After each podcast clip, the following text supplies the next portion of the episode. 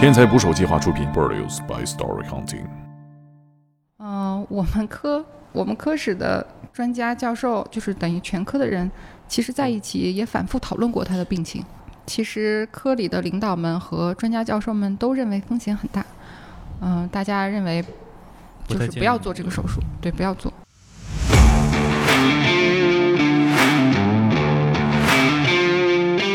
然后当时好像卖了十五万两白银，结果卖完之后，人家拆房子要建协和的医院的时候，地底下挖出了五十万两。 协和的话不好告，呃，协和的号不好挂。你在说什么呢？对呀、你说啥？太吓人了。骗人学医，天打雷劈。嗯，主要是我个人可能特殊一点，就是因为我读了两个博士，所以就时间会长一点。嗯，一个个的动，然后就把它正常的肺就吃掉。它在不同的温度下形状是不一样的，这越说越像科幻电影了，哦确实挺难搞的。嗯就是活体的组织。就是在身上挖块肉，对，可以这么理解，多大一块儿啊？越大越好嘛。丈夫资产都可以说上亿的，而且这已经是十几年前的事情。我可以放弃我全部家产，如果你们谁愿意给我爱人捐骨髓的话。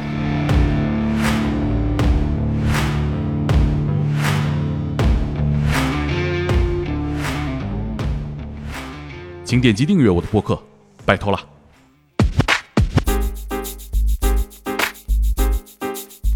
来了，来了，哎来啊！我录完了，录完了，你坐那边，你坐那边。嗯实在抱歉，实在抱嗯歉。怎么着也得等林医生走了再跟你玩命呢。三一二三，好，差不多了。今天呢，嘉宾来自协和医院的林大鼻医生。大家好。大洋马来晚 了，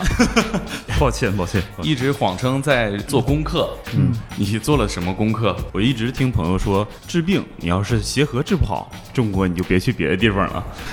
你等等会儿，等哎会，儿。协和医院给咱打广告是吗？，对呀、我觉 得请那个商务过来就就是整啊这玩意儿。今天还有那个大魔，刚才一进门的时候，大魔直接鞠一躬。 遗体告别是吗？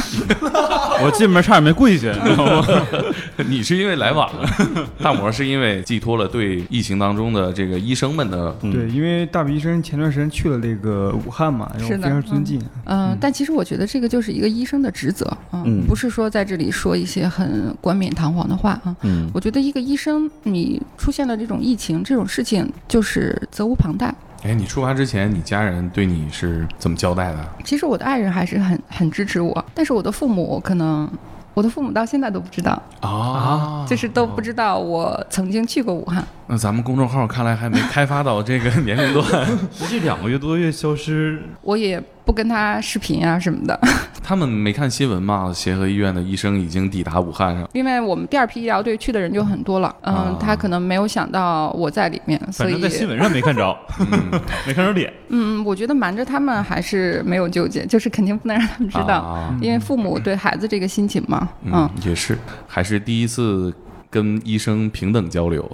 我还有点紧张。为什么啊？以以前前都都是是高高在上是吗？ 对，我我总挨训，我觉得以前到医院啊，嗯总挨训说啊你这饮食什么习惯啊，你作息什么样啊，你很遵医嘱的人，我觉得有的时候像老师训学生一样，我特别虚心。嗯是但是是是医生，知道你的。看他这个面相，第一感觉他有可能有什么病。没有，其实刚刚在你来之前，我们俩就聊过，他就自曝了他有这个呼吸睡眠方面的问题，对就打呼噜嘛，是吧？。对对对对，嗯打鼾。哎，你们跟医生相处难道不是这样的关系吗？我跟医生的相处方式，跟我和交警叔叔的相处方式是一样的啊，大家都是为了你好，没有人愿意害你。就是我自己啊，家庭，就我姥爷这一片，基本上都是医生。那为什么没有让你学医呢？我就是学习不好，我觉得他啊就是文科生，只能干男护士，对对其他对做不了。对实力还还是是小不，允许的。对，嗯，我刚才我跟林大鼻医生聊啊，就是他跟我说，他大概大学就上了十一年，呃我我听说过，哪怕你到医院还要好多年，都在学习过程中。主要是我个人可能特殊一点，就是因为我读了两个博士，哦所以就时间会长一点，嗯。这个不能叫特殊来形容，叫特别厉 害。但是，嗯、最近这不也是高考刚结束嘛？其实大家可能开玩笑说什么劝人学医，天打雷劈。这句话我没好意思提。但是我觉得，其实医生还是一个挺好的职业，你会比较有成就感，嗯，啊因为你可以治病救人嘛，啊，病人你把他抢救回来了，你把他治好了，嗯那个成就感是很多其他事情就是很难给不很难了替代很难比拟的。嗯嗯，你在门诊什么形象啊？在门诊比较还算比较苦口婆心的，希 望想把尽量多的事情告诉他们呀。你要是去林医生那儿看病啊，我别，那你我最好还是别。你就一一定听话就行了，然后也别多吱声，协和的话不好告，呃，协和的号不好挂。你在 说什么呢？对呀、大你说妈啥呢？太吓人了！我天你哪！告谁了你？我其实对呃协和医院呃还是有一些呃亲身经历的记忆点的。哦，呃，就是我姑姑以前呃生过病啊，生过病之后呢，在老家盛宁医院说我姑姑是这个尿毒症，嗯然后来协和，然后诊断是红斑狼疮，嗯然后经过几个月的治疗就痊愈了。呃，沈阳的那个医院的当时的主治医师还给我爸打电话，啊，就问说，哎，协和的医生当时是怎么诊断的呀？呃得到的结论是怎么分析的呀？能给我讲讲吗？这怎么还偷师了呢？ 但是他也分享了啊，他觉得如果他讲了能减少其他的误诊，那可能还是肯定是好的事儿嘛。嗯、呃确实我们医院就是疑难杂症呀，嗯、进的比较多。我老家就离武汉比较近，他们可能有点大的病之后，都会选择去武汉协和医院去看病。我就想知道北京协和医院和武汉协和医院有关系吗？就是因为是全国是一个好单位多吗和谐医呃协和医院， 不是你今天这舌头 怎对，么其实没有什么关系，嗯，啊就是你要是用这个结合医院来搜的话，可能做资料。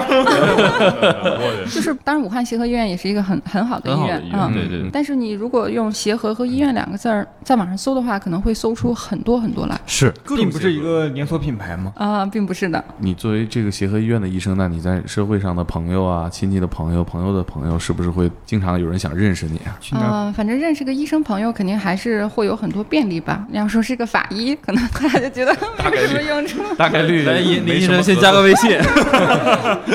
经常会有人呃联系你说是吧？给给联系去协和医院看看病啊。这个会有，嗯，但是毕竟能力啊，各种都有限，很多时候有些事情我也办不到。对，是嗯对，讲讲你对这个协和医院做的功课 吧，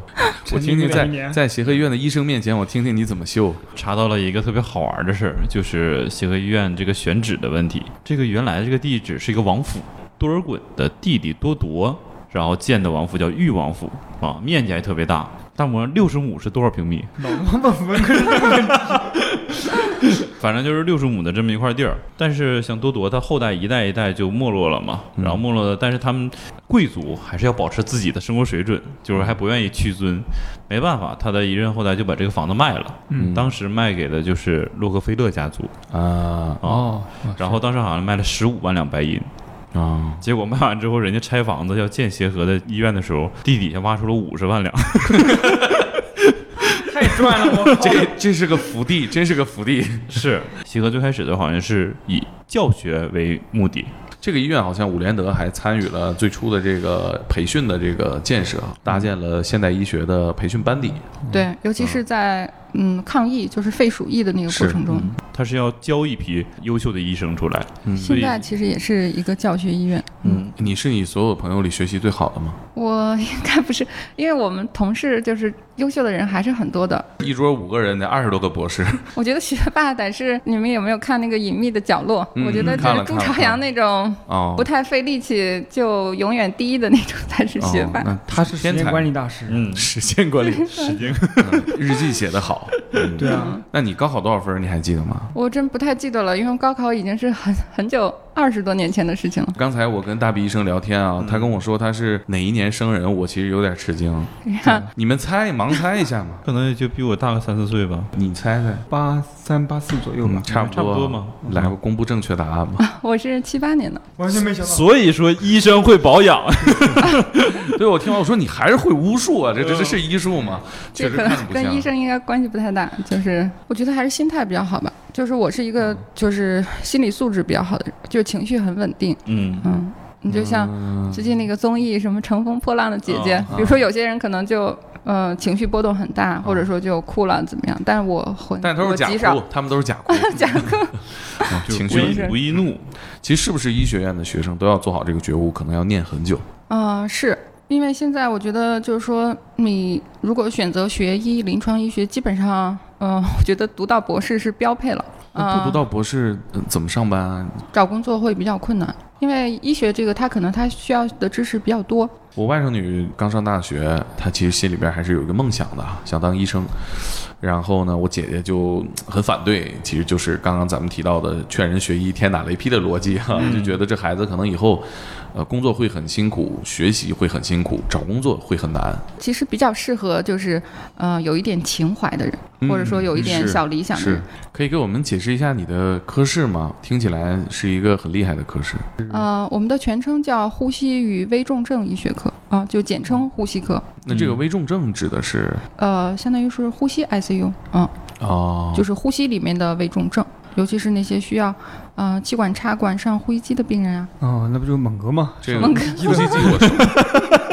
啊但是合着就你跟您那个呃睡眠障碍用的那个呼吸机不是是呃不是一个概这念个我。知道，价格也不一我样还。以为这一下就把你划到危重症的范围了。要不你刚才说那个，以后我有机会这个找林大鼻医生看病，我说别，还是别，最好别。我看你那个文章里提到，基本见过全国各种款式的救护车，呃，是，就是有人说协和医院是挡在病人和死神之间的最后一道门，嗯所以确实很多全国各地呃治不好的病人，他可能会选择到我们医院来。就各尤种其一各种些各样的救护车，对于一些比较重的病人，他可能就会呃，因为他普通的交通工具、公共交通工具他是没有办法来的，嗯所以他只能打着救护车来。 ，OK。嗯，嗯，所以这个救护车它就是当地的那个救护车。您看过这个最好的救护车是哪儿的？ 最好的好像有一个河北，当时有一个我记不太清了，有一个什么旗舰版，我觉得还挺高级的。 因为当时我那个病人很重，就是他对这个呼吸的呃呼吸机的这个要求很高，所以当时其实呃当时幺二零九九九派了好几辆那个救护车来，都都不行，因为他家比较远，回不去。所以后来他从当地叫了一个 很豪华的救护车，说是一个旗舰版，设备很高档，嗯，啊，就这种长途的救护车是不是也也也得付费吧？在我的印象中，对，它哦是嗯凭啥不付费呀？啊它也是按距离算钱，就像你打出租车一样嗯，OK，啊，一个是距离，再说看你需要用到的设备啊你坐过这些吗。我没坐过，我只见 过，真的。对，我们的呃嘉宾那幺二零调度员老方以前开过，对，我啊听过那期那期节目，我觉得挺好的，啊嗯。属于一个系统的前后 端是吧？其实哪怕我是医生，就是呃，可能就是真的对他的职业也没有了解那么多，嗯，嗯，我我还真的我是我有幸坐过一次救护车，啊，你是我他妈啥都干过，真 的，传销也经历过我，线线上搞 结婚这是段吧这？段可以简单。我妈妈是医生，我在啊医对院对长对大的，呃要这么说的话，那可能我也做过，但是我不是在一个这个车服役的时候做的。我有一次一五年打滴滴顺风车， 打了一辆救护车是吧，护车是吗这个不开玩笑，这个我是有影像资料的，因为我实在太吃惊了。那是一辆退役的救护车，然后顺风车他就来了，来了之后停在路边在打双闪，我一看车牌号有队，我就走过去了。然后那个司机人很热心，他可能是怕我不相信吧，他就站在躺路后边边儿。 真的，他我说大哥，你是跟我开玩笑呢吗？这车咋回事儿啊？他说没事儿，这就我买的车，私家车了。啊，我说你是准备干嘛用啊？他说嗨，没想好呢，你这后面能躺。 我说我说不用不用不用不用，我坐前面就行。我好像都没遇到过太神奇的事儿。我打个奔驰、宝马，我都觉得挺惊 讶的了。 我们同事还有打退役救护打到劳斯莱斯的，哦因为你打了车以后成功以后，他会告诉你车型嘛，啊然后它就显示是一辆是一辆劳斯莱斯幻影， 我就觉得没想到真的是一辆劳斯莱斯。今天的汽车节目可以到此 结束。开门的时候别摁错了，把伞拔出来了。 哦，刚才说到哪儿了？怎么会聊到这儿呢？呃，之前我对大鼻医生最深的印象啊，就是之前王鹏医生的那篇嗯呃故事。嗯，有一篇故事叫《微生物神探》。对对，在嗯我的们内部叫微生物神探啊。从那篇故事中，我们看到，其实，在医院里边会有很多我们不知道的医生。嗯，其实王鹏医生他在医院里还是一个很普通的岗位，因为毕竟，嗯呃，检验科的医生嘛，大家在大家印象里就觉得好像不像临床医生那样在台前嘛，他毕竟嗯还是一个幕后，嗯，嗯，你可能根本就就普通患者根本完全不会嗯接触到他，是的，而且你拿到一个化验单，比如说你去医院查了一个血常规，你就会看一下你的数值，你根本不会注意到说这张报告是谁给你出的对。我一直以为是那机器自己打出来的。呃，当然有一些是机器打，嗯但是它可能人工要审核啊，它要发报告呀、其实它下面都会有一个医医生的名字的，嗯啊但是你可能从来都不会注意到它。对对对对嗯呃，可能全国的各个地方的疑难杂症都会到你们这儿来。都见过哪些？嗯、有一个故事我可能还没有写。其实我自己的专业方向是研究罕见病，然后我们在电影里边看，经常看那种，比如说有超能力啊，或嗯者罕见病啊，然后去医院看，啪就给你锁关起来了，然后就要研啊究你，说对不起，我们这个病的名字可能要以你的名字命名，大洋马症。就真正的这种罕见病的病人，他在诊疗的过程中，他跟普通的病有什么区别吗？啊嗯嗯、可能就是说，呃，说出来普通老百姓根本完全听都没有听说过的一个病。嗯嗯所以当时其实那个故事，我是想记录一些啊、呃就是得了这个罕见病的一些患者的故事。嗯嗯、就是有一个病叫淋巴管肌瘤病，所以大嗯家肯定没有听说过猛。哥，你知道淋巴在哪儿吗？淋巴管肌瘤病，这我这几个字儿可能只会写病字儿。淋巴你不会写是吧？ 你哎完，这完了这有笔，我你先你现在你现在写，我就这不我是写出来你要拍照咋地？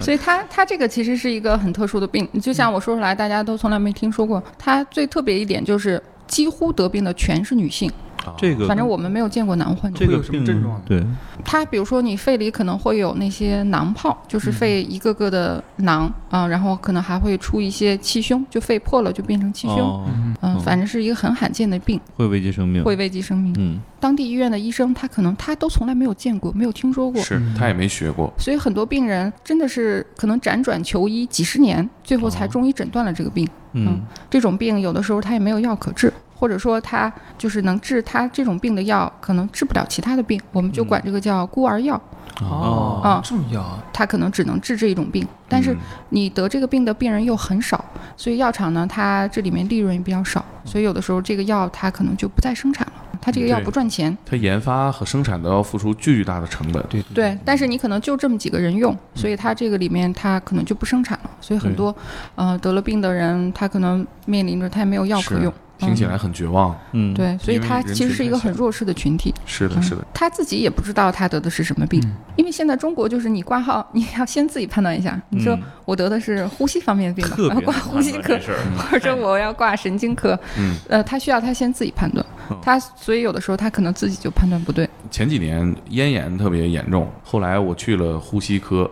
咽炎其把实主应该题是拉回来耳了鼻喉科，啊，不是我，我是从耳鼻喉科 转院转啊出来。 真的是挂号的时候不知道自己挂哪个科，我去了呼吸科之后治疗打呼噜，嗯医生说你是不是嗓子也难受啊？其实就是跟打呼噜是有关系的。最后人瘦了，不打呼噜了，咽炎也就好了。现在已经是瘦 瘦下来了，你知道他可以之前 想你你他减了多少斤？自己说，都瘦了四十斤了，这个就是一种已经减了半扇猪了，是吗？对对对， 还还剩大半扇儿。C 位出栏，嗯，确实是，当时我我就觉得，哎呀，那我真的是不知道啊， 其实我刚才呃，我还没说完，就是说，我觉得就是病人其实很难嘛。嗯，研究罕见病的医生也不多。你如果做常见病的话，你可能呃你申请课题呀、你的研究基金呀、或者说跟一些公司呀、药厂的合作等等这些，呃，写专业的文章呀、晋升啊等等，就是你可能都会相对容易一点。嗯但是你做罕见病的话，呃，跟你搞常见病的医生比起来，各方面的困难就会多，嗯而且你还面临到一个问题，就是你病人找不到医生，你医生你也找不到病人。啊，嗯比如说，我想研究刚才我说的这个病，那这些病人在哪里呢？对呀、他的发病率那么低，我怎么找到他？罕见病嘛，就是病人很罕见，首先是，嗯是啊现在有了互联网啊，有了什么还好一些。嗯比如说，你专业介绍里，你说我擅长这种病，啊，嗯、病人他可能他能找到你。嗯、我觉得研究罕见病的医生也是需要一些情怀的，就是嗯你可能面临的一些困难，嗯、也要比其他的医生要多一些，嗯也比较难。嗯，有着最高的这个教育成本，还要有情怀，然后去研究这些，我觉得大家听完可能会更放心一些吧，嗯或者更安慰一些。常规的医院解释不清楚，然后自己也不知道的话，啊，可以尝试啊去协和找协和的医生，我觉得商务人士独特的这个坐标系、啊， 聊啥都像广告，你说？当然也也不光我们医院，其实很多医院也也都很好，你看，非得逼人讲出这个疑话难来，杂症也 比较多。嗯，就是现在呃，医院它其实也有一个排行榜，嗯、好我们就是比在哪较儿专业发布的，呢就叫呃复旦排行榜。就是它哦是每年都会公布，呃，一个是各个医院就综合的排名，嗯啊、我们医院已经有这个排行榜以来，连续十年都是第一，哦它还会发就是布各个专科的排行 榜，这个排行榜其实每年就排第二往后是 吧？第二是不是统计啊？因为是复旦排的，对，所以就是呃，比如说你想看哪个专科，你也可以在上面查一下啊，就哦这个这是一个个比较权威的一个排行榜。嗯哎，是谁影响了你选择医学专业的 呢？因为我父亲就是一个医生，所以当时，而且我也比较喜欢这个职业。也是医学世家了。哦，今天在世座家的倒不敢说， 在座的四个人，只有我一个没有医生家属嘛。 有医生都得跟你爸学，我其实会问很多职业这个问题啊。嗯，你们有没有那种哈哈大笑的时刻？我觉得很少吧，一个危重病人从生死边缘拉回来的时候，是不是特别有成就感？是特别有成就感，你们科室是不是有很多锦旗呀、嗯，就多到放不下。什么文案？啊就是妙手回春，什么文 案就我就 看起来都差不多是吧？对，差不多就都是嗯就我那些，救人心。就是锦旗制作的那些人的文案。嗯，门门口协和那儿是不是有那个呃专门做美锦术旗社？的是对啊，但是我一配般套，设施，呃，嗯我的患者，尤其是那些经济条件不是很好的，我会嗯、建议他们写感谢信， 啊因为这样的话可能更能表达他自己的心情，而嗯且写感谢信也不用花钱。刚开始做医生接触临床病人的时候，是不是一开始也是相对来说比较紧张的？对，嗯会比较紧张，而且有的时候个人情绪会带的比较多。嗯，因为那个时候自己可能经验也少嘛，比嗯如说你值夜班的时候，你就会很害怕，哦嗯甚至可能会嗯、呃吓得就睡不着觉，嗯就怕哎万一有个什么事情我处理不了，可怎么办啊？啊？我还以为万一看着点啥怎么办呢？你说那是法医职业班害怕的那种感觉，因为我或者说有病人要是去世了，尤其是自己呃全程管的病人，就哦会特别难受。嗯嗯，对甚至我第一个病人去世的时候，我就就是甚至眼泪哦都忍不住了。你多大的时候刚工作好像第一年，其实那个故事我也写在了《天才捕手》那个故事里。但是那个是一个血液病的患者，他，嗯、他是需要林骨小髓雨那个移故植，不是林嗯小雨，叫林音。他其实就是有不幸也有幸运，他不幸就得了这个病，但他幸运的是他的呃哥哥和弟弟其实骨髓都能跟他配型、嗯配上嗯全相合的配型。他得的病在血液病里不算是那种恶性程度非常高的，就说如果他能够找到合适的配型的骨髓的话，就是非常有希望是痊愈的。哦，他是什么病啊？嗯骨髓增生异常，常综合征，就老百姓说的骨髓纤维化。因为纤维化骨髓你不是一个造血的一个器官嘛，对嗯嗯，但是它的骨髓就像沙漠一样，它就不造血了。那他是一就罢开始工就了找到了他配型的人吗？它是因为配型比较难找，所以当时我们都是嗯、两者同步进行，就说你既在中华骨髓库里找那些陌生人的，另外就是说，因为毕竟你的亲属的话，嗯，能够配上的几率会高一些，所以哦亲属也是做了抽血做了配型，我就好像他家庭条件还挺好，家里然后条件非常好。 然后她丈夫好像是为此花了不少钱，想去找这个骨髓。丈夫资产就可以说上亿的，而且这已经是十几年前的事情了啊、是非常有钱，就经济上十几年前不成问题。是他两个兄弟好像是嗯他的一个哥哥和一个弟弟都跟他骨髓配型配上了，而那且不是挺全好相吗合，是很好。但是，呃，问题就出在了两个人都配上。比如说，你如果只有一个人配上，毕没竟也有选是择亲兄弟嘛，你没有选择，你嗯对可能这个是事啊情你就，嗯，你虽然会有纠结，但你可能也抹不开面子啊，或怎样，你最嗯后可能会给他。嗯嗯，但是他的问题的点就在于两个人都配上了。当时在十多年前，我如果捐献自己的骨髓，我自己会有生命危险吗？捐献骨髓呢是老百姓一个普通的说法，我们嗯、呃正规的说法叫捐献造血干细胞，也就是说哦你现在其实不需要，比如说你要是想给陌生人捐，嗯不需要抽你的骨髓，嗯只要抽你的血就可以啊。哦哦，这么简单。抽你的血出来，然后根据一个机器把你的造血干细胞提出来就可以了。但是很多很多年以前是要抽骨髓的，现在早就不是这个样子了。嗯，那这个患者当时是需要抽骨髓的吗？他的应该也不需要，但是这个也不是说完全百分之百安全，就是他还是有一些呃并发症，只不过相对其实还是比较安全。其实还但比是较怎么说呢？介这种事情你发生在别人身上，你可能觉得啊、这个事情也确没实怎么几样率嘛没怎么样嘛。嗯但对是真到你自己身上，你可能会想的比较多，你哦可能会想，那万一呢？呃，兄弟俩的这个做法，其实就是我还是可以理解的，但是我很遗憾，嗯，而且两个人可能出现的毕病，竟还是有点推诿。嗯，比如说、哦他哥哥就觉得，呃，那我年纪大了，呃，你弟弟你比我年轻，你可能比我更合适。弟弟呢又觉得，呃，我女你的儿还孩小嗯子都已经很大了，我的孩子还很小，那万一我要出了什么问题，我的这个家就完了。那所以两个人都会有这种想法。那患者呢？他是怎么解决的？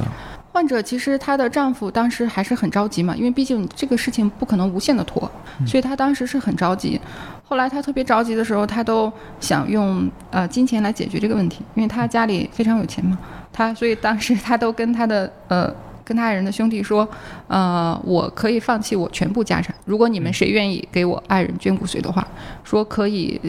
呃，事先来律师公证。这么大的觉悟，但是呢，他这样一说呢，他的那个爱人的兄弟就更顾虑了，他就觉得就这个事抢情上，了。这这是是不是不这是是不是风险特别大？他觉得这啊个事情肯定是非常危险，啊不要否则你不可能甘愿放弃你那么多家产来让我做这个事情。嗯，所以本来其实他还在犹豫，但是他爱人因为很着急，做出这个就是抉择以后，反而把他兄弟两个都吓回去了，就两个人就都嗯就很坚形决的成不了一同意种了。猜疑链儿了，就解决但是了你像他爱人当时也很着急嘛，对他爱人下这个决定，我觉得还是非常伟大的。一个很浪漫的一个老公啊，所以当时这个故事写出来，其实争就是读者里争议很大嗯，啊，他们都觉得你这故事肯定就是瞎编的，啊说这个说亲兄弟姐妹之间不可能这样子的，说要是我的什么姐姐遇到这种事情，我哎肯定毫不犹豫。大家都这么说，对，其实我觉得就是这个事情可能没有到你头上，嗯，到你头上就是可能想法会不一样。人家说嗯久病床前无孝子，何况是嗯兄弟姐妹？当时这件事情就是迟迟定不下来，两个兄弟都有一点往后缩。后来怎么样呢？对，后来他就没有找到配嗯型，就去世了。但据说那个患者好像全程都还比较淡定吧？因为这些很多事情他自己也嗯不太知道，啊啊，就是嗯、比如说兄弟之间的这些哦，顾虑啊，或者说最后因为什尽量还么是让情绪犹稳豫拒定。绝啊，这家人可能都没有嗯告诉瞒着他，嗯对对对对，对，理解理解。我觉因为得让他这个知道也没有什么好处。嗯，所以有的人说，医生是最能看到人的本性的这样一个职业。她老公对这件事情的反应是什么样的？嗯，刚开始比较难接受，但后嗯来我觉得他也能放下，因为毕竟兄弟之间，因为人家也没有犯法嘛，就等于说帮你其实是情分，人家要不帮你，其实你也不能够强求人家怎么样。嗯，后来这个事情他其实还是可以放下的。那个时候其实经验也不多，所以那个时候管的病人也不多，可嗯能就管那么一两个病人，所以他几乎就是我倾注了全部的心血，嗯，所以家属对我也非常的信任。嗯，所以其实人与人之间的交往就这样，你可能并不一定需要经验非常多或是专家什么，你你用真心对他，他是能够呃能够感能够受得感受到的，到的对。嗯，所以后来就是这个患者去世以后，嗯、他的葬礼办完了，他的爱人还有跟我联系了一次啊、而且还给我看当时那个录像，他就说，嗯、当时那个葬礼办的也办的也很很好，就是是按照他生前的愿望来办的，就告诉我这些事情。他就是对我还是，嗯、很信任，也很感激，就在最后的这段时间，能够就是全身心的为他们陪伴他们。这是你经历的第一个去世的病人，对，是我经历的第一个去世的病人，所以我第一个嘛，十几年前，对，所以我其实印象还很深。其实你刚刚提到的一个情绪，我突然特别的有共鸣，就是呃你说每天晚上值班特别害怕，对我怕出了问题，我自己经验解决不了，耽误病情病人。当然会有上级大夫，你可以可以叫他。你们这个值夜班是不是有人死是常事儿？对，大医院嘛，就是虽然你已经工作这么多年，见惯了这么多，其实还是会很难受。林小雨那故事呢，是嗯，他很年轻，一个男孩，二十多岁，他家里其实还挺贫困的，是一个律师，但是刚工作嘛，嗯，而且他因为他父亲去世的比较早，嗯就等于他母亲，嗯、其实就是一个农村的很普通的家庭妇女，带大了他和他姐姐，单亲而对，而且他姐姐为了供他上学，嗯，你想他二十多岁，那时候他姐姐都快三十岁了，在农村都没有结婚，嗯，所以其实还是很不容易。就等于他刚工作没几年，家里刚刚好一点的时候，他就生了病，生了病，但是在在家乡其实也是最好的医院了，嗯，就没有诊断清楚，后来就来到了协和。嗯他的症状和病是什么？嗯，刚到协和的时候，其实我也不知道他是什么病，我是在抢救室第一次看见他。嗯，当时其实我也很犹豫，因为我觉得小伙子太年轻了，嗯，也不知道他是什么病，而且嗯他的病进展的非常快，嗯，很快，就是其实留给医生的时间并不多，嗯嗯嗯而且他当时其实钱已经都花的差不多了。来北京的钱都是借的，哦嗯、这种病人其实有的时候，嗯，你收他还是挺有风险的，嗯嗯嗯那个小伙子，我觉得打动我的就是说，他说他说他不怕死，但是他不想死的不明不白，就是嗯他很怕不知道自己是什么病，就这样这样走了。嗯，所以当时这句话也打动了我，我就把他嗯、收到病房去了。其实那时候我也只有一张病床了，但是我还是收了他，嗯，而且还是给了他一些优待条件，因为那个时候他的钱嗯、交住院费其实也不太够，我就给他降低了一点标准，把他收上去。虽然他病情重，但是他的其实神志是很清楚的。嗯，就这种病人，你住在监护病房其实是很煎熬的。嗯，呃，就整个环境可能都比较沉闷嘛。因为监护病房大部分病人都是呃神志不清的。嗯、他如果你一个 神志很清楚的病人在里面，而且周围他就有点类似大通铺，他不是说你一个房间一个房间，嗯嗯你周围的病人都很重，你都能看着他们，而且可能会经常有抢救，或者说你旁边的病人就去世了。而且可能二十四小时都开着灯，嗯、你那个感受其实这是想想心理压力很难特别熬大。嗯，我们有一个专有名词，就叫监视呃监护室综合征，哦就说你在那里，待久了你之后对就你呃神志清醒的病人在那儿待着，你就嗯不能说精神不正常吧， 就是你的那个精神就有点崩溃了，嗯，你可能就会出现比如说幻觉啊，或者说有点精神，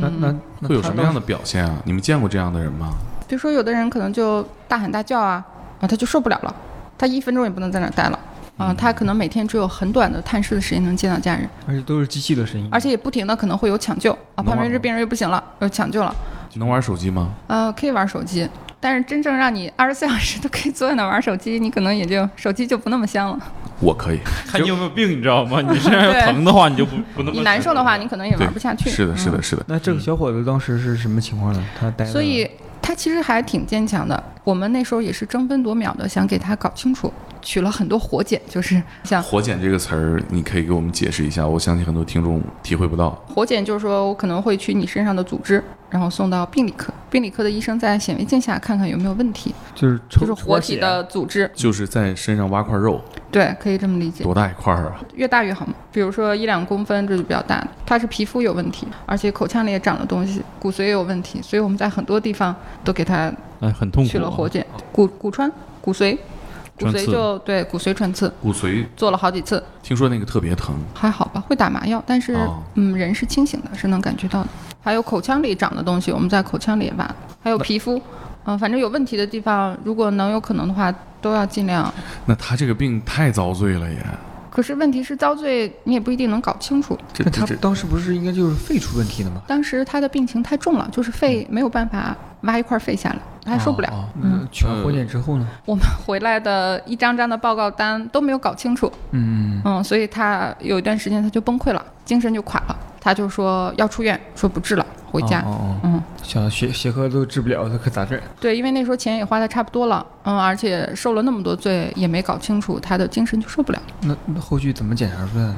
嗯，当时我就没有让他走。其实病人这个时候，我只要让他签一张自动出院的同意书，就是说我自己要出院啊、嗯跟医院没有关系，我就可以走了。嗯，这等于说你也不用再为这个事儿就。我对我没有责任，但是我就很不甘心。嗯我觉得都走到这一步了，不行，我说你不能放弃，我说我还没有放弃啊、嗯你不能放弃，我就扣着他，没有让他走我。觉得你这样的话其实是给他信心。给他点对勇气，嗯，所以后来就是还是努力给他搞清楚了，嗯嗯，他是一个血液血液病，怎么搞清楚的？嗯、最后还是在皮肤上取了很大的一块儿，又取了，对，取了很大的一块儿。就这一下就直接挖走了。对，而且还要挖的比较深，你不能说只是薄薄的片一片儿，嗯，他就在 ICU 最后的希望了。重症病房做的手术吗？对，就在床旁做的。哇，然嗯其后他病人看了估计也也吓我够呛。们当时拿着屏风，拿着帘子，就把它那 嗯就当围是围在那个那儿。那而且他我当时还找了一个板子，就是呃，因为他当时都躺不下了，他只能坐着，嗯、哦啊坐着，这样他自己就能够看到。我觉得，我觉得太残忍了，就普通人受不了。那看着都吓人。他是可以自己选择看或不看。嗯、我当时就找了一个架子架在他面前，然后找了一个床单儿把它挡起来。啊要不然我觉得他看着别人挖那块肉，觉得普通人会受不了。所以当时我我在他旁边，我说我我就在你旁边啊、嗯你不要害怕。嗯，他说他说我不怕疼，说你给我多取一点。很疑难，还是诊断清楚了。后来就把他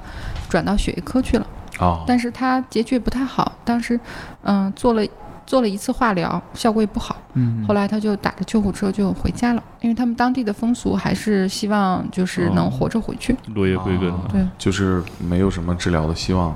对，那个时候其实就已经就是弥留状态了。嗯嗯，但是起码知道自己是什么病了，是什么病了就是完成了他的他就觉得他没有遗憾了。嗯就是能做到哪儿做到哪儿。超电话的那个救护车，我觉得我也很感，一个救护车的背影，嗯，嗯，在马路上，你接触过这么多疑难杂症，你有没有印象特别深的？你觉得很恐怖的时候？还好吧，没有什么。但就是王鹏老师那个故事里那个小男孩儿，当时其实他那个肺里是很震撼的，他那个肺里就都是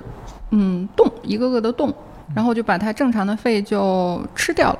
然后而且就是洞会越来越大，就他正常的肺就流的就越来越少，或者你也不知道是什么虫子是什么病，啊，嗯。嗯，那他的肺出现了这些洞之后，那肺不就漏了吗？嗯，当时倒还没有漏，它可能就是从内部啃的，就像一个苹果，它那个芯儿啊那，就烂了，它那个表皮儿当时还好，症状是什么样的？就发烧啊，然后嗯，比如说有痰呀，等等等等，嗯，或者喘不上来气儿啊。但是它那个肺是很震撼的，就我们给它做了一个 CT 嘛，呃，被吃的都剩不了太多正常的肺了。那你们会有那种看这这些东西会起鸡皮疙瘩的时候吗？还好，但当时就是特别着急，因为那个小伙子也很年轻，刚二十出头，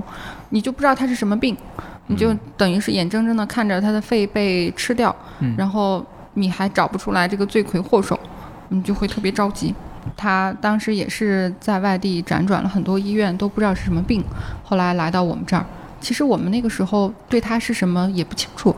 嗯，但是他的那个时候其实嗯，病的已经挺重了。你会看他肺，别说是呃外行人，你就自己，比如说呼吸科的医生，我给你拿出来一看，大家都会倒抽一口凉气那种说，啊，就怎么这样？嗯，这人还能活着，真不容易。对。而且那个时候就特别瘦，你想一个小伙子，正当壮年小伙子只有六十多斤。后来其实，呃，也是王鹏老师，因为他经验也比较丰富，追着这个线索不放，而且还额外又做了很多工作，才终于找到了这个根源啊。根源那个小伙子是一个比较罕见的一个真菌的感染，是真菌把他的肺就是都吃掉了，真菌不就是 脚气是吗？啊觉得啊那些是真菌的一种，但它啊不是这个，它是一个比较罕见的一个真菌，大家就是可能都没有听过它的名字啊，那叫马尔尼非蓝状菌。啊？是一个很那没罕见听过的啊、你一感个觉真向菌国。外传过来的呢？它在南方或者东南亚那边相对多一些，就是那个竹鼠，你知道吗？那个华农兄弟啊我知道养的我知那个，道就是对， 竹鼠身上会一到带夏大，天它中暑了就会被人杀掉的那种， 非常可所怜的以有一些广东还是哪边的省，哦可能有时候吃吃竹鼠，在吃上，嗯，所以它会停留在这个竹鼠的身上。对竹鼠会是它会带这个菌。它有可能会传染人吗？呃，你比如说你要烹调的不熟呀，或者是你怎样，呃，所以你们当时是排除了吃竹鼠的这种可能。它对它没吃过，嗯，嗯但是自然界或有些地方也它会有。它在哪儿生活呀？他在南方打工，广西吧还是哪里？所以他那个是王鹏老师，嗯，找到的这个罪魁祸首，哦，这个要怎么找呢？呃，在显微镜底下，所以我们说微生物神探嘛，嗯，哦他在显微镜底下找到了这个菌，但是这个菌可能一般人，你要是经验没有那么丰富的检科医生，你看到你可能也不认识他，哦啊，就好像跟长得跟别人也差不多对，而且它需要一种特殊的染色才能把它染出来，啊。所以你经验不多的话，你认不出来。那是它什么形状了？它会变形，就是它、哦呃有两种形态，一种是孢子形态，还有一种就是菌丝长得像扫把一样那样的。它在不同的温度下形状是不一样的。这啊越说越像科幻电影了。确实挺难找，应该。嗯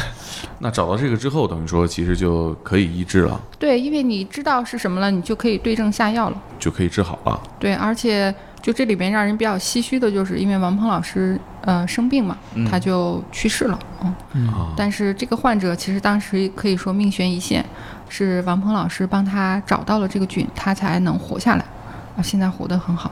嗯，这个肺这种损害，它是可可逆还是不可逆的？还会长回来吗？那些洞？后来回来一部分，但也没有全部。但他现在还挺好的，我还加了他的微信。嗯、当然我我就是默默看着他的朋友圈，我从来也不点赞、不回复，因为我怕他要是看到我在关注他，我怕他把我屏蔽掉。为什么？那你救了他的命啊！医生和患者之间有的时候可能跟普通关系还不太一样，就看着他生活的挺好的，嗯，我就觉得挺欣慰的。我记得你文章里还写到过洗肺，我还真不知道肺也能洗啊。嗯，那个就是另一个病的一个小伙子，就是嗯，鹏鹏嘛。鹏鹏他其实也是一个特别特别罕见的病，而且罕见到就是我们自己医院的医生，你像这么多疑难罕见病都见多识广的，他也是我们见到第一例。嗯、这个病导致他肺里有很多渣子，就是咱们正常人肺其实就像蜂巢一样啊，一个个的这种嗯蜂巢一样，里边都是空气。嗯，但是鹏鹏的肺里呢，就都是一些白色的渣子，把他的肺就填满了。是什么东西呢？它就是一些无定型的物质，就是它这个病导致了这些白色碎渣子的东西清除不出去，就在他肺里，所以他自己的感受就会觉得，嗯、我的肺像被水泥砌住了一样，哦嗯，觉得喘不上来气儿。而且这是一个呃一天二十四小时没有是的一刻得到改善的。是的，所以其实他这个病的根治方法也是需要骨髓移植，嗯，但是哦他就是没有找到，没有找到供者。你没有办法骨髓移植的话，就，嗯、通过洗肺，就等于，比如说这个一瓶生理盐水，我给你灌进去，然后再哦嗯抽出来，就希望这个水像大浪淘沙一样，把它肺里把这些渣沙子带带子出来对带出来，可是肺怎么洗呢？因为我不是要一直用它呼吸吗？就是要去手术台上洗，嗯、然后你不是有两个肺吗？嗯，嗯、这样先洗左边儿，洗左边的时候，就让你右边这个肺来，呃就是喘先气工。作，啊呃，但是会给你气管插管，然后连着呼吸机，呼吸机往你右边那个肺里送气，哦，呃就是等于靠说一半儿的肺来工作。嗯，哦，那它本来不就肺就已经很难工作了，它是是一的半儿的肺，所以就其实风险很大。等于说其实你也不知道在洗肺的过程当中，它这一半儿的肺够不够用。是的，你说的很对。所以当时其实我也很犹豫，然后但是鹏鹏呢，他当时就是很坚持，这个嗯，坚持到几乎就是他人生最大的一个愿望，因为他实在太难受了，他觉得他已经很久没有感受到那种畅快呼吸的感觉，所以当时他说的是，哪怕他下不来手术台，他也认了。大家可以想象一下，你二十四小时、一年三百六十五天处于窒息的状态，光天化日之下，在空气里头被活埋了。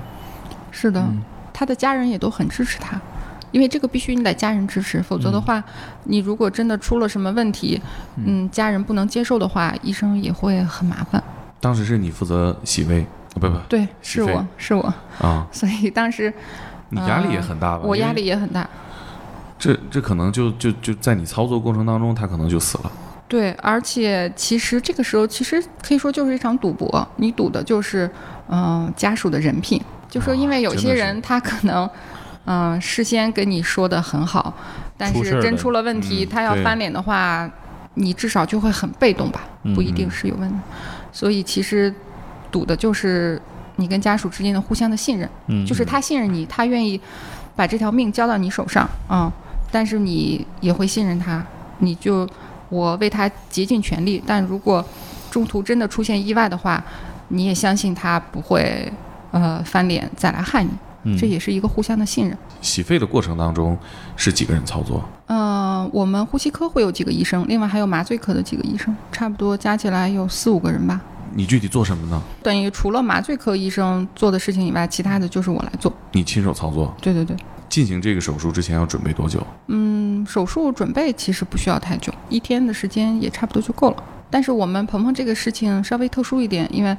呃，我们找了律师公证，因为哦毕竟这个风险还是非常大。嗯嗯，啊，风险已经大到这种程度了。对，这不就会签一个同意书，然后我记得电视里是这样演就的。感觉这是一个生死契约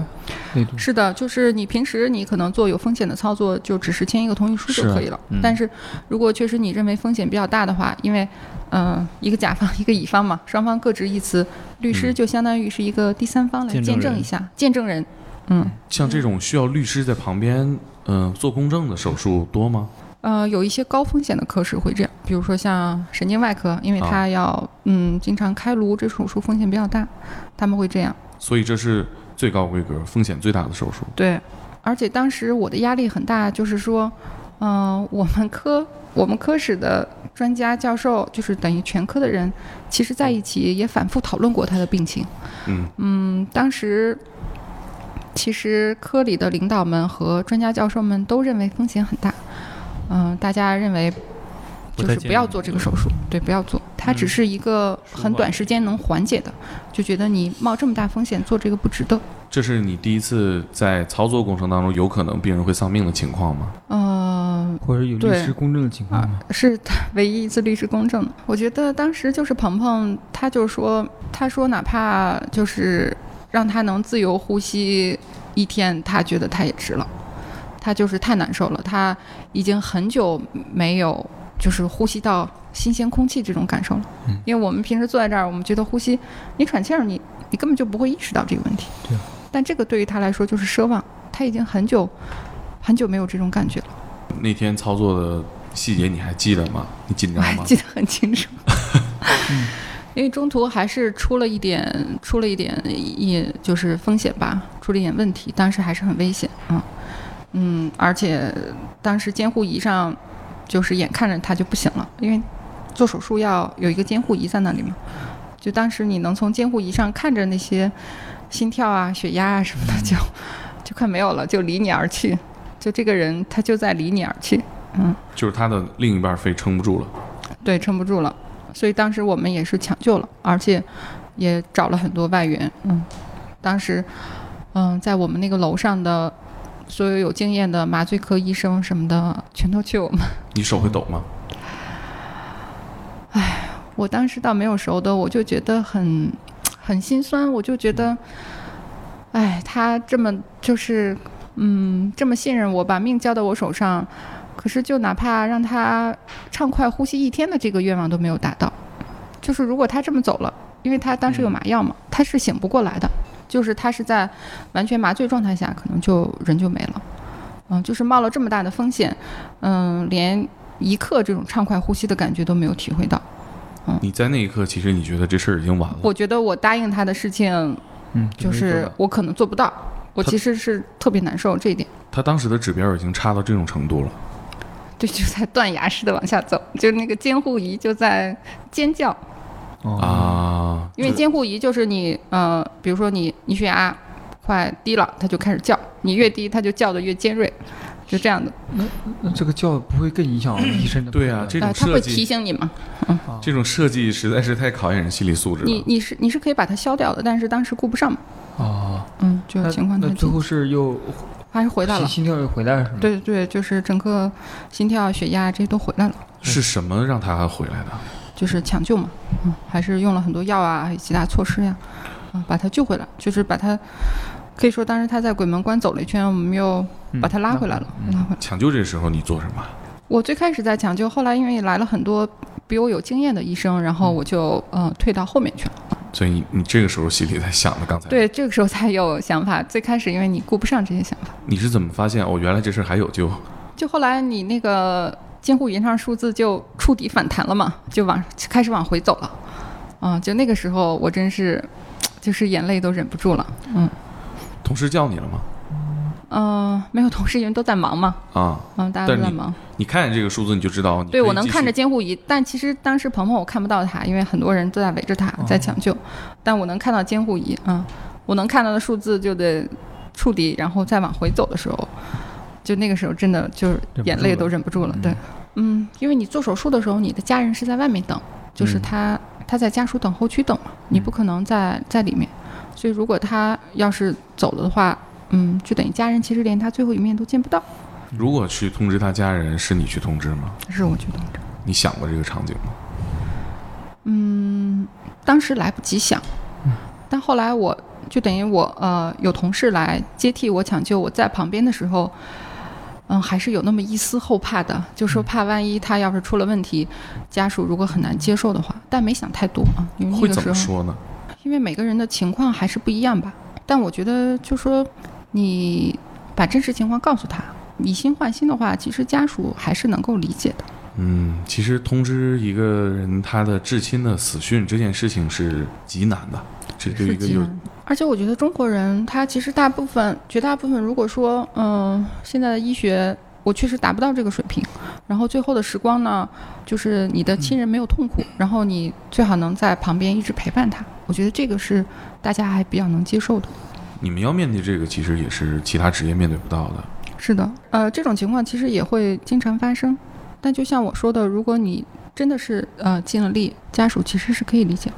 哎，可是出来的时候，其实结果是好的嘛。对，最后的结果是好的。那洗完肺之后，他有感受到畅快呼吸的那种感受吗？有，他就特别高兴，他说已经很久没感受到这种我能把空气吸进去。嗯，平时他就觉得他的肺像被水泥砌住了一样，这个气根本就吸不进去。那这个洗完肺之后，这种好的状况大概能维持多久？有的人可能会维持很久，嗯嗯、或者至少也都能维持个一年半载。嗯，但他就特别不幸，他就嗯好像也就维持了两周的时间就不行了，后来就白色的沉积物又回来了，又长回去了，就长的速度长回去速度特别快。其实根治的办法就是骨髓移植，但是他他没有找到合适的配型，就是你要在陌生人里找，其实很难。中华骨髓库它是怎么搜集这些骨髓？是都是大家自愿捐献吗？还是是的，其实就是，嗯，街上的献血车就可以，呃，就是献血车，并不是说它只有抽血这一个功能，你可以说，呃，你说我想捐献骨髓，它就会让你填个表，然后给你抽两管血，嗯、捐干细胞，把你的这个信息记录下来。哦，你是捐过 是吗？我爸捐过，捐捐完之后，这个能不能用是不一定的。啊，哦它其实就是你先登记一下，对嗯它只会抽你很少一点血，就等于放在它那个中华骨髓库里，对，这样有其他病人有需要的话，他会嗯、呃在这个库里找。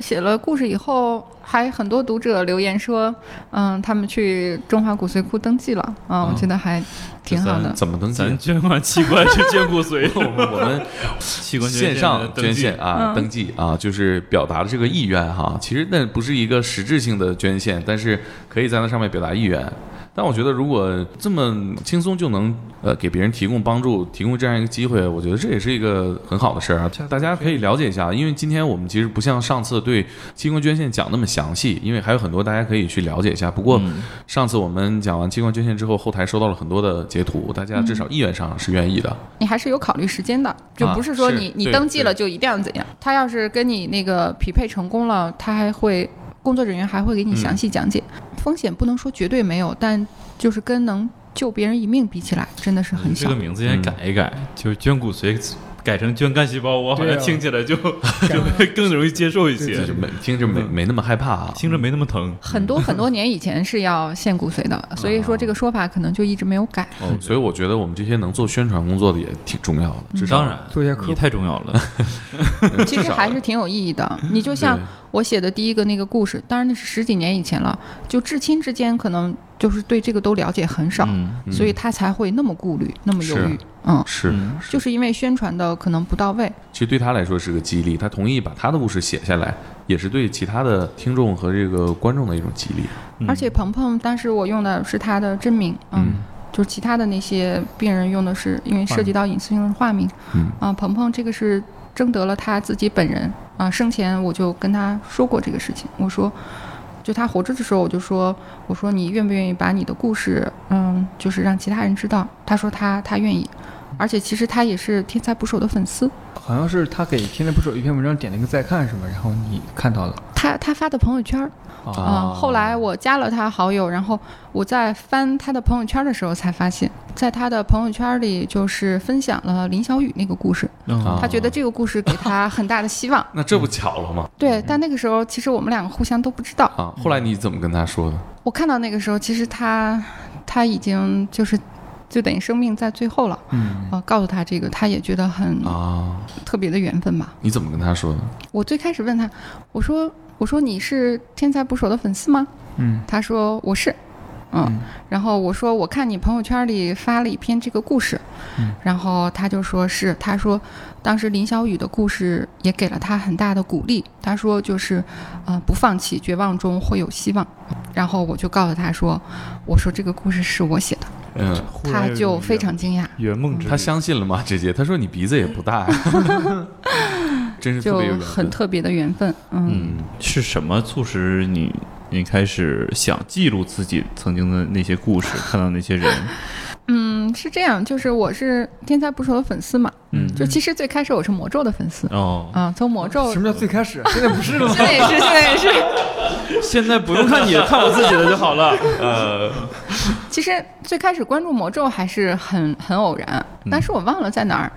看呃见一个人说说我们公众号，嗯、唯一被粉丝骂的就是拖更，其他的你找不到任何理由骂我们。嗯我还想，哎，这是什么这公话众是号谁这么说嚣的张？这是谁说的？这是咱们之前简历上写的，介介绍绍上写啊着，你骂我唯一的理由就是我拖更。嗯嗯，最开始其实只是很普通的粉丝，就是喜欢看着故事。嗯然后有一次，嗯，他们好像是搞回馈粉丝的活动，就是做了一批那个恶人袜， 啊，然后哦嗯，恶人袜，今儿没穿，哦全啊这个人，嗯然后对，然后他就说，嗯、你们想要这个袜子的，可以在后台报名，就留下你的名字和地址啊，嗯我们可以抽中的幸运粉丝可以给你们一双袜子。嗯，嗯，我觉得哎，这袜子还挺好。留了协和的地址，对我当时留的是我的单位的地 址，给了他们趁虚而入的机会。 并不是随机抽嗯奖。完了，这个抽奖是随机的，但是联络并不是随就机的。你不是中奖了，嗯 是单独送给你了。然后后就有后台的呃工作人员跟我联系说你是医生吗？嗯，因为我当时留的地址就是北京协和医院呼吸科。啊 他说你是医生吗？我说是啊。然后他说啊，恭喜你抽中了一双袜子。不是？我觉得这个沟通是有问题的。 哎，对，我觉得他的表达有把问这题。个编辑叫你来打一顿。我我们我们抽奖真的不是看人下菜碟儿，真的是普通人也能拿得到嗯这。谁给你留的？然后他们啊就说你来给我写故事吧。嗯，嗯，我说我我不行，我真不行。他们说试试试试，嗯，就就这样子上的贼船，就一双袜 子。你写这些故事，你看我们有很多的故事也在进行影视化啊。嗯，你平时会看这些职业剧、医疗题材的电视剧吗？不会看，啊，嗯是觉得他们会假吐吗槽他们吗？嗯，对，就是你会看不下去，因为普通老百姓就是他的那些一些噱头呀、或者说他认为呃比较抓人的点，我们就觉得这个太普通了，这就是我们的工作。嗯，而且有的地方可能也拍的没有那么专业，所以，而且我也是一个就是把工作和生活想分得开一点的人，所以我不太看那个。你有没有想过，比如说我们这个是吧，你的故事也影视化了是吧？你有没有想过让谁来演你自己啊？我还真没有想那到你，随便想啊，现在你可以想一想啊，对那你你想希望一的那个个人对啊，你你哪个希演望员谁让我们点名一下？对啊，我还是喜欢那种就是情绪比较稳定，然后比较有气质，比如说现在那个。乘风破浪姐姐里面的万茜，万茜我觉得还比较好。啊嗯抱，歉我以为你要说黄圣依啊， 那有点不稳定吧？还是万茜气质更好一点。 我做商务的，我不能吱声。这这节目跟我们有合作啊。呃，你你做医生这些年，你觉得对你有没有什么改变？性格上，情我绪觉稳得对稳定了很多。当然，我本身也是一个心理素质比较好的，对自己的家人也会像对患者一样有耐心吗？还挺有耐心的。你像嗯我跟我老公，我们从恋爱到现在从来没吵过架。啊，哦，厉害厉害！你你是为什么问这个问题？ 不是我，我觉得 这个，不是你这个声音可不能让暴露了回家听着我 这这吵架其实也是正常的，吵架是正常促进感情的。的方式是吗反倒我觉得不吵架就是太难 了，但是你吵架，你不能解决问题啊。有的时候也不是为了解决问题嘛，其实就想发泄情绪嘛，不就是？玩儿是嗯吧？ 对我觉得你真是一个冷静之家呀，真是对，而且他他现在是我最忠实的粉丝。啊哦啊，读者哎，那他有没有想过，比如说咱这个东西影视化了，谁来演我媳妇儿？嗯，他他并没有觉得我我能那么厉害， 就嗯你可是以这个东西会今天回去问问他是吧，让他思考一下谁来演。嗯， 你最重视的粉丝是谁啊呀？我觉得可可能会有这个节目的粉丝啊，我觉 得哥，不觉得我会哥，有，哎我是你最忠实的粉丝，真的。太寒酸了，我实 在。我最忠实的粉丝是搭档，我这也太寒酸了。我我也几乎每一期节目都听过，哦，是，你知道我们是挺好。我们不是小旋风介绍认识的，我们是微博互粉。当弹出来的新粉丝关注里面，让我觉得最重量级，因为一开始嗯我们没没聊啊，他后来给我留言，因为我说那个是个小号，大家别去我关注里 翻啊，没事儿没感觉。嗯你去你关注里翻，然后跟我说林医生我要挂号。 有两个博士的人跟我说啊，我你的每一期节目我都会听，我觉得实在因为忽然其紧张了起来。其实我有时候也会遇到，就是求助于您的这样的信息，因为哦，还就是找到你那儿去了，就有一些很多绕得呃稍微用户远了点儿有一些用户他后台不知道联系谁，然后但是他知道他要写商务合作的话，商务一定会跟他联系，